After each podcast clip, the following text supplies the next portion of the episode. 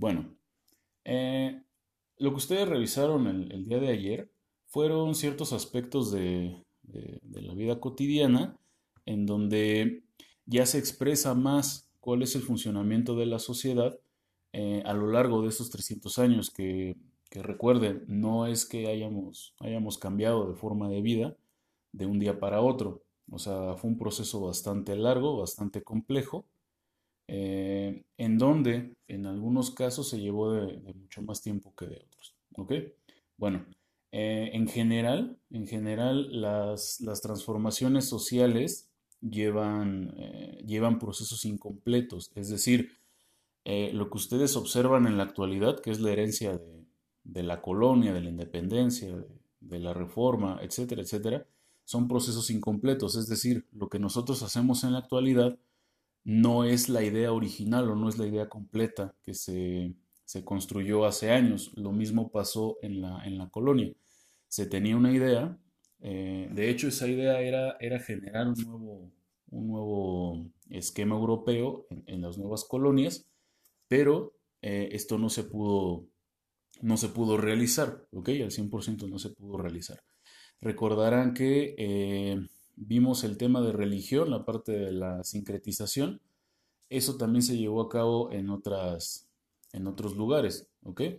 Eh, por ejemplo, en el caso de, la vida cotidiana, del, vivir continuo de las, de las personas, eh, a lo mejor recuerdan cuando vieron antes de salir de las vacaciones de diciembre, cuando estaban todavía con la, con la profesora original, este, el pulque o las bebidas embriagantes en época prehispánica pues eran solamente de, orden ritual, no, no, se permitía el uso común de las, de las eh, bebidas embriagantes, ¿no? Ya para la vida cotidiana de la Nueva España esto se transforma, ya esto es una práctica perfectamente eh, entendida e incluso, e incluso se, se, pasa de ser una bebida ritual a ser una bebida de la clase, de la clase baja.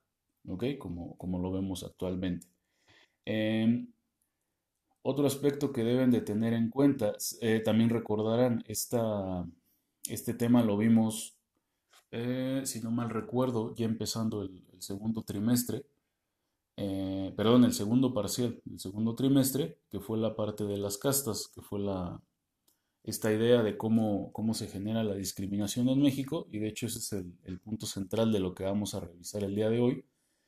Eh, se transfigura o se, cambia la idea de la, de la sociedad, de las clases sociales, y se, empieza a, generar un trasfondo muy diferente a lo que se hacía en las, en las 13 colonias. Las 13 colonias son las, el territorio dominado por los ingleses en lo que hoy conocemos como Estados Unidos. Eh, les explico para que vayan, vayan observando la diferencia.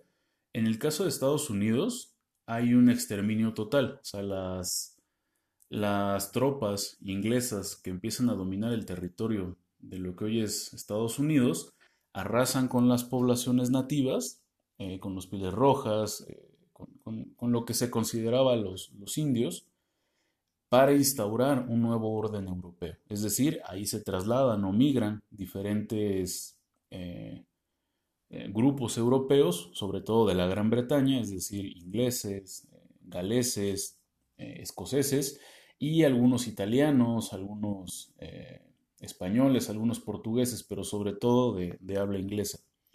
Entonces, ¿qué, ¿qué, pasa ahí? Se segrega por completo a, la, a la, tribu original y además se empieza a generar otra dinámica social. Esta dinámica social, sobre todo en la zona del sur, tiene que ver con la, con la implementación del esclavismo. El esclavismo va a ser una práctica común en Estados Unidos. ¿Y esclavismo de quién? Sobre todo de la población eh, de raza negra que era traída de, África para trabajar en, en esa zona. En México, ¿qué ocurre? Es un pequeño grupo que se va diversificando, no es un grupo completo, eh, hay un grupo que viene o que parte a Cuba, que es el primer territorio conquistado. Posteriormente viene Hernán Cortés, a lo que ya, a lo que ya conocemos como la Nueva España. y en el sur se van conquistando eh, otros territorios. Aquí no se extermina la población porque la, incluso el orden numérico era muy diferente. Los, militares españoles eran mucho menos que los militares, que los militares prehispánicos. Entonces, ¿qué se hace aquí? Se hace un proceso de sincretización en donde se ocultan ciertos, ciertos elementos que eran propios de la, de la idiosincrasia, incluso de la fisionomía indígena, y se esconden con un poco con este esquema de la, del clasismo o de la diversificación social. Eh, y aquí este es el punto central a donde vamos a, a trabajar. Es muy, es muy dicho, dicho y, y, de hecho, este, perdón, de hecho, es, cayó justo, justo para nuestro tema. Eh, en México se dice que no hay, no hay tanto racismo, que hay más clasismo. Incluso yo lo he comentado en, en algunas ocasiones, incluso a ustedes se los he dicho, que no hay como tal eh, racismo propiamente, como en Estados Unidos. Lo que pasa es que en Estados Unidos la, la cuestión racial se ha utilizado para segregar, es decir, para hacer a un lado de los derechos fundamentales a ciertas poblaciones, en este caso, sobre todo la, población de raza negra, eh, y se les borra del mapa, o en un momento incluso estaban completamente borrados del mapa, hoy ya tienen algunos derechos y están luchando por, la conservación de esos derechos y obtener más. En México no es así, o en Latinoamérica no es así. Eh, si es verdad, hay grupos, por ejemplo, como los grupos indígenas, que sí son, son eh, hechos a un lado por la cuestión racial, eh, nosotros tomamos ese elemento y lo combinamos con otros que son de carácter económico, cultural, de clase social, etcétera, para justificar que ciertos grupos no tengan los beneficios que, tienen otros. ¿Ok? se los pongo muy, muy, simple. En, alguna ocasión, digo, creo que esto también se los, los platiqué, en alguna ocasión eh, yo al solicitar trabajo, eh, bueno, me hablaron para trabajar en un editorial, que no voy a decir su nombre, para no, no quemarlos, este, eh, me piden que vaya a la entrevista, me entrevistan y resulta que pues soy el, candidato más prometedor, porque aparte yo ya había trabajado en, una, en, otra editorial. Aquí cuál fue el problema, que cuando, cuando me, me ponen el, contrato ya casi a la vista, me dicen, ¿sabes qué? Este, pues sí está bien, tu perfil cumple, pero, pero no eres este, visualmente lo que, lo que necesita la empresa, ¿ok? O sea, estéticamente no, no era lo que necesita la empresa. Le pido que me explique, bueno, a resumidas cuentas, lo que no les parecía es que eh, es que yo fuera, fuera moreno, ¿ok? Eh, y de hecho sí, saliendo de la tienda me doy cuenta que, la gran mayoría de los trabajadores pues eran, eran de tez blanca. Yo no puedo salir a decir me discriminaron por ser moreno o, esto es discriminación racial. No, no como tal, no, no es así, sino que utilizan el, otros rubros, o sea, utilizaron otros, otros esquemas que son socialmente aceptados para negarme la posibilidad de estar en un, en un espacio como ese, ¿ok? Es verdad, sí, sí, este, sí tenemos una, una, este, una disposición hacia la, hacia la preferencia de lo blanco, de la, de la raza blanca, pero eh, no necesariamente somos racistas o no aceptamos el ser racistas, ¿ok? Esta es una de las herencias principales que nos deja la, la, vida cotidiana de la Nueva España, porque es lo que hoy, hoy manejamos en, nuestro carácter social, ¿ok? Eh, ¿Esto cómo, cómo, lo podemos ver reflejado? Bueno, eh, si ustedes lo ven en la parte de, de la mercadotecnia, la gran mayoría de los, eh, de los comerciales, de los programas, en general de toda la publicidad que se genera en, México y en Latinoamérica casi completa, la gran mayoría de los actores tienden a ser de, de tez blanca. La gran mayoría de los, de los em, modelos que aparecen para nuestras marcas, para nuestros programas o lo que consumimos, son de, son de raza blanca o en algunos casos al tratar de ser incluyentes eh, se colocan a ciertos eh, individuos de raza, de raza negra.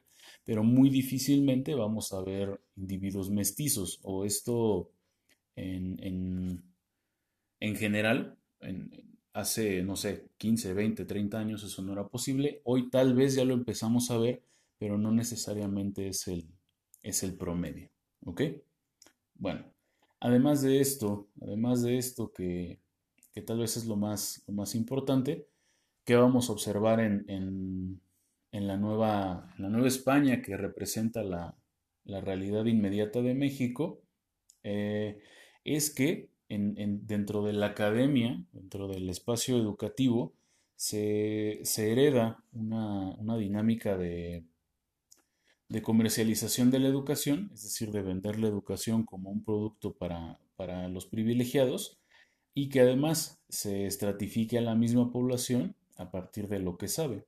O sea, eh, recordarán que la educación en, la época prehispánica eh, no estaba como que impartida para todos, ¿no? O, no estaba, no estaba elaborada para, para todos, para que todos pudieran elegir, sino que eh, eras enviado a la escuela que, que, te pertenecía. Es decir, si tú venías de una familia de agricultores, tenías que aprender ese oficio. Si tú venías de una familia de guerreros, tenías que aprender ese oficio.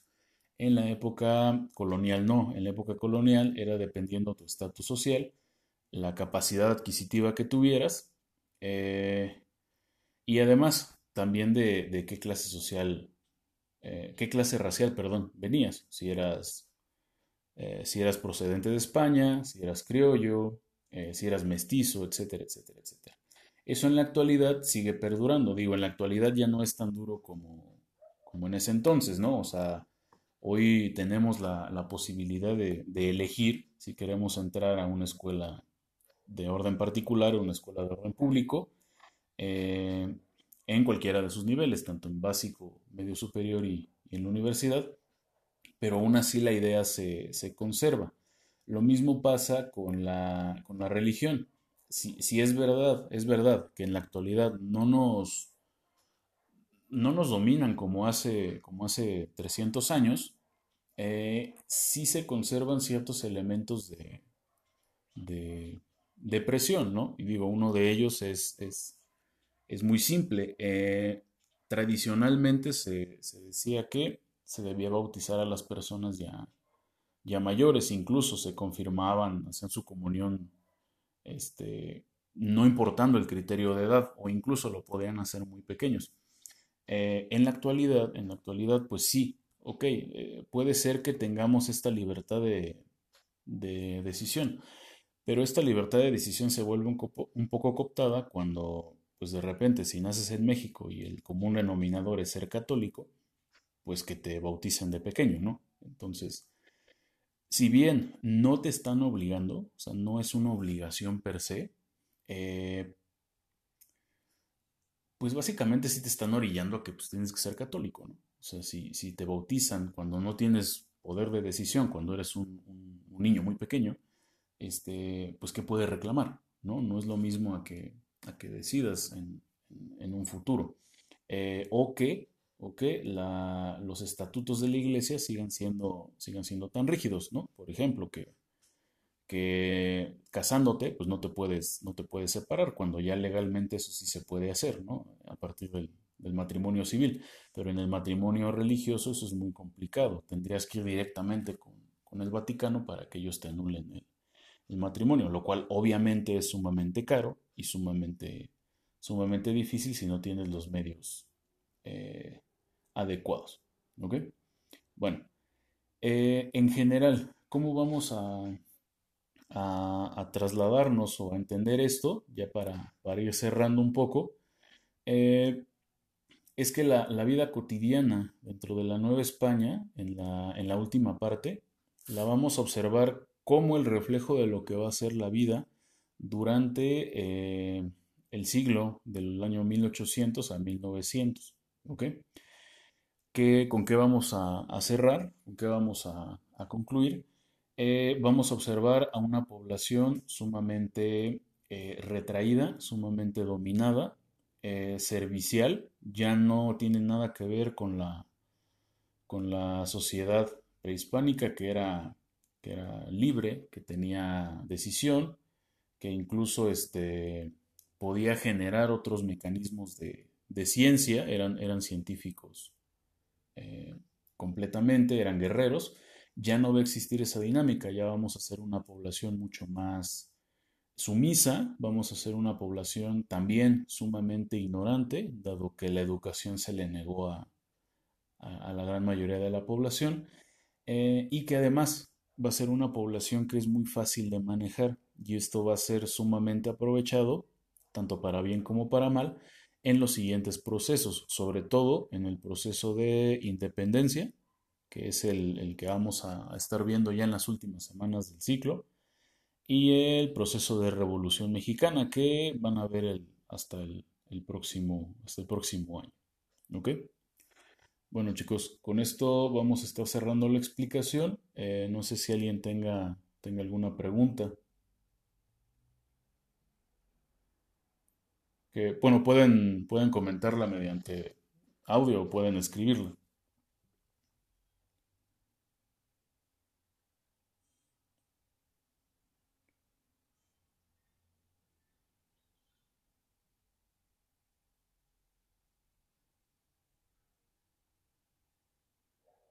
Vale, chicos. Si en caso de que nadie tenga alguna pregunta aquí directamente, este, vamos a concluir la, sesión. Repito la indicación, ya que está la, mayoría en línea.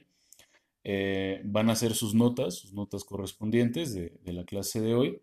Este, en caso de que no tuvieran tiempo de, hacerlas en este momento por, por, tratar de escuchar y ver o eh, que entraron tarde, no hay ningún problema. Yo al mismo tiempo estoy grabándolo en el podcast, lo voy a subir ahorita terminando la clase. Y eh, a diferencia de los demás días, eh, van a tener todo el día, todo el día para poder subir la, fotografía de sus notas a la plataforma de, de, Classroom. En un momento voy a subirles la tarea y voy a ponerles el, horario abierto. y nos veríamos hasta la, hasta la siguiente semana, hasta el lunes. ¿Vale? Entonces, no hay duda, chicos.